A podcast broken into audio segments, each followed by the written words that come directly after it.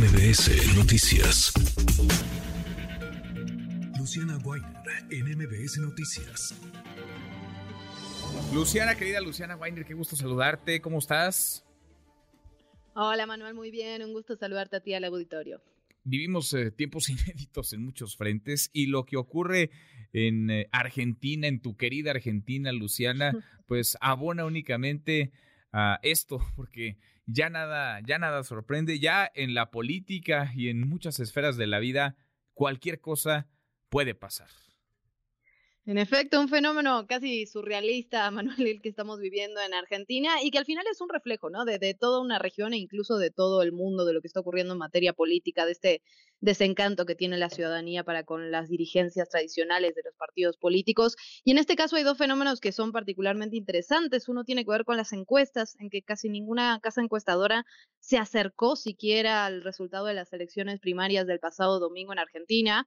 Platicamos con Paola Suban, una, la directora de una casa encuestadora que estuvo muy cerca y que además hizo un análisis muy interesante sobre los datos. Ellos decían todo el tiempo, Javier Milei no está ni cerca de su techo para estas elecciones. Esto por un lado, el tema de las encuestas. Y por otro lado, bueno, obviamente de estas propuestas que ha hecho a diestra y siniestra sin demasiado contenido, muy difíciles de llevar a cabo, además de muy polémicas, ¿no? Vamos a escuchar tu trabajo, Luciana, y seguimos platicando de esto que sí, como bien apuntas, parece o es surrealista. Venían operándonos diciendo que ni siquiera íbamos a estar terceros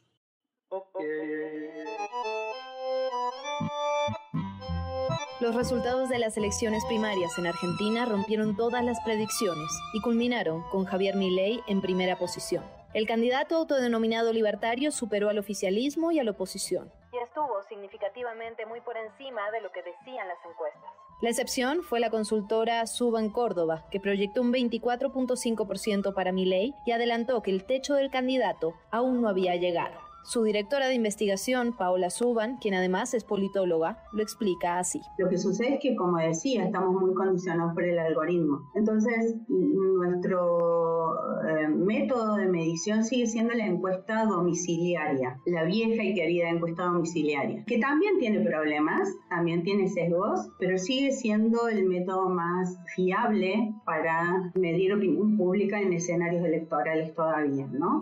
Esto marcó la diferencia con otras casas encuestadoras que usaron métodos telefónicos y digitales. Ahora bien, ¿cómo se explica que el candidato de la Libertad Avanza haya superado el 30% de los votos, dejando atrás a las dos fuerzas políticas tradicionales? Es cierto que el apoyo a ley no puede entenderse sin hablar de la profunda crisis económica que vive Argentina, pero también hay otros factores. ley es un liberal en lo económico, pero es un conservador en lo social. Y eso guarda muchas similitudes con algunos dirigentes a nivel mundial que representan hoy la nueva derecha. Lo que nosotros venimos midiendo en términos de opinión pública desde hace varios años, y esto lo viene estudiando además la ciencia política, por lo menos desde el 2008 en Argentina, esta desafección política. Yo creo que la dirigencia política ha hecho muchos méritos para que esto ocurra. Tanto los gobiernos de corte más progresista como los gobiernos de corte más neoliberal han generado una precuela de lo que estamos viendo hoy con mi ley.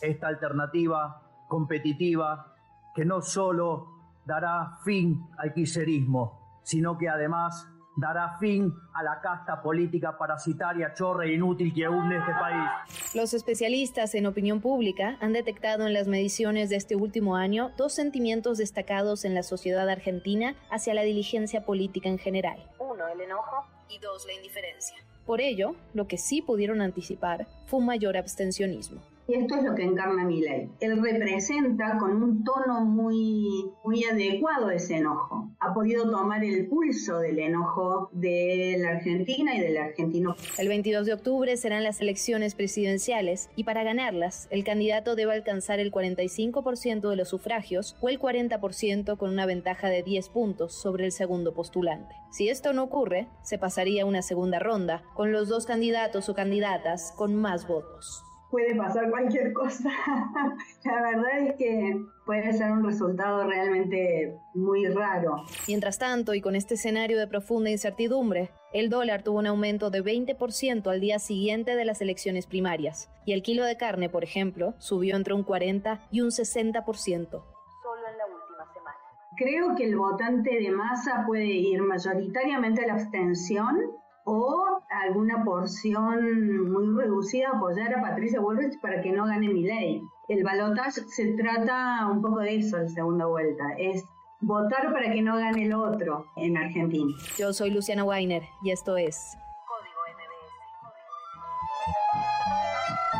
Qué tiempos y qué candidato, qué candidatura, qué candidote, qué cosa lo que estamos viendo, Luciana.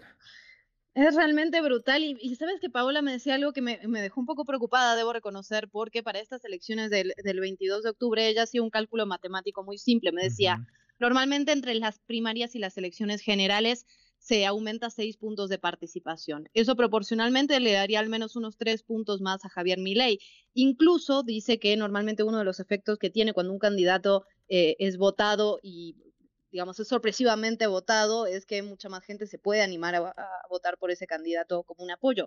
Ella hacía un cálculo de que Milei podía alcanzar en esta primera vuelta hasta unos 37 puntos, lo cual es realmente impresionante con propuestas que no se pueden aplicar, como el tema de los vouchers a la educación, porque la educación depende de las provincias en Argentina, ¿no? Son realmente propuestas inaplicables directamente.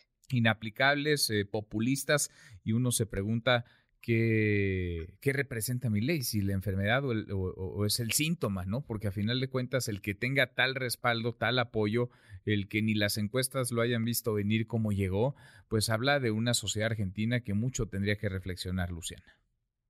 Sin lugar a dudas, y también las dirigencias de los partidos tradicionales, porque eso hay que decirlo con muchísima claridad. Cuando uno hace una crítica a mi ley, no es que está diciendo que las otras opciones sean buenas. Lo cierto es que el gobierno de turno ha llevado a la Argentina a una crisis económica brutal. Hay una inflación que supera el 100% anual. Ya lo sabemos, el aumento en, no sé, en las rentas, por decir algo, son al menos semestrales y todo eso porque se hizo una ley particular, pues estaban teniendo aumentos eh, mensuales casi en las rentas de las casas.